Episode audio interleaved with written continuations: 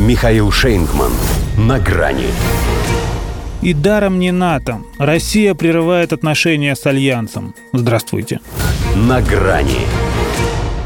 Россия разорвала отношения с НАТО. Звучит жестко, но не совсем корректно. Разорвать можно то, что связывает. И к этому надо прилагать хоть какие-то усилия. Здесь же все держалось на честном слове.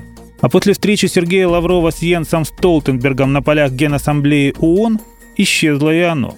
Наш министр на своем веку повидал, конечно, много североатлантических генсеков, чтобы доверять самому безнадежному и бестолковому из них. Но даже от такого это был явный перебор, за который в приличном обществе можно и канделябром по голове отхватить. В глаза Лаврова он изъявляет желание оживить взаимодействие и вернуть Совет Россия-НАТО, а затем возвращается в Брюссель и устраивает в своей штаб-квартире антироссийский демарш, подписывая распоряжение о сокращении представительства РФ при Альянсе с 20 до 10 человек.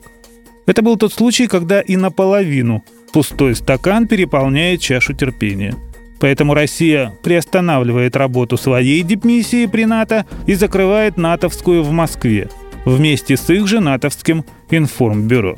И вот они уже начали, а нас за что? А нарушение принципа взаимности почему? А как же диалог?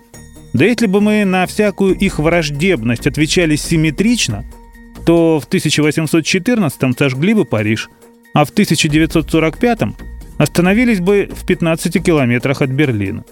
А на что они рассчитывали, когда без всяких причин и тем более доказательств, просто потому что им вдруг приспичило, аннулировали аккредитацию восьми российских дипломатов, поскольку им показалось, что это, дескать, разведчики. Явно же на грубость нарывались. Вообще из всех форматов, которые создавали видимость хоть какого-то сосуществования, этот, дипломатический, в определенный момент превратился в самый бессмысленный. Имитация и только – не то чтобы мы за него держались, но сохраняли как едва ли не последнюю возможность все-таки что-то с ними наладить. Да и не в наших правилах идти на обострение первыми.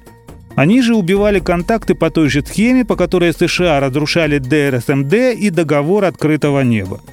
Создавали условия, при которых оставаться в этом было не только вредно, но уже и неприлично. Для танго ведь нужны двое, а эти двое вполне уживаются в одном НАТО. Они хотят вести как партнер – и ломаются, как партнерша, которой мама не велит всякий раз, когда мы им предлагаем заняться делом. Вместе бороться с терроризмом, например. Все подвох в нашей твердой готовности к сотрудничеству ищут. За честь свою беспокоятся, хотя там уже клейма ставить негде.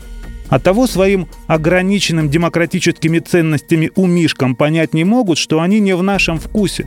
Они для нас лишь пациент, которого мы, наконец, избавили от биполярного расстройства. Метались же между диалогом и сдерживанием. Одну руку вроде бы нам для приветствия протягивали, а второй в кармане кое-что скручивали. И хорошо, если только кукиш. Мы в чужой карман не заглядываем.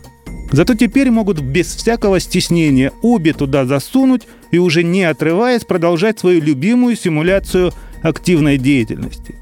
Руки-то мы им в обозримом будущем все равно не подадим, пока свои не помоют. До свидания. На грани с Михаилом Шейнгманом.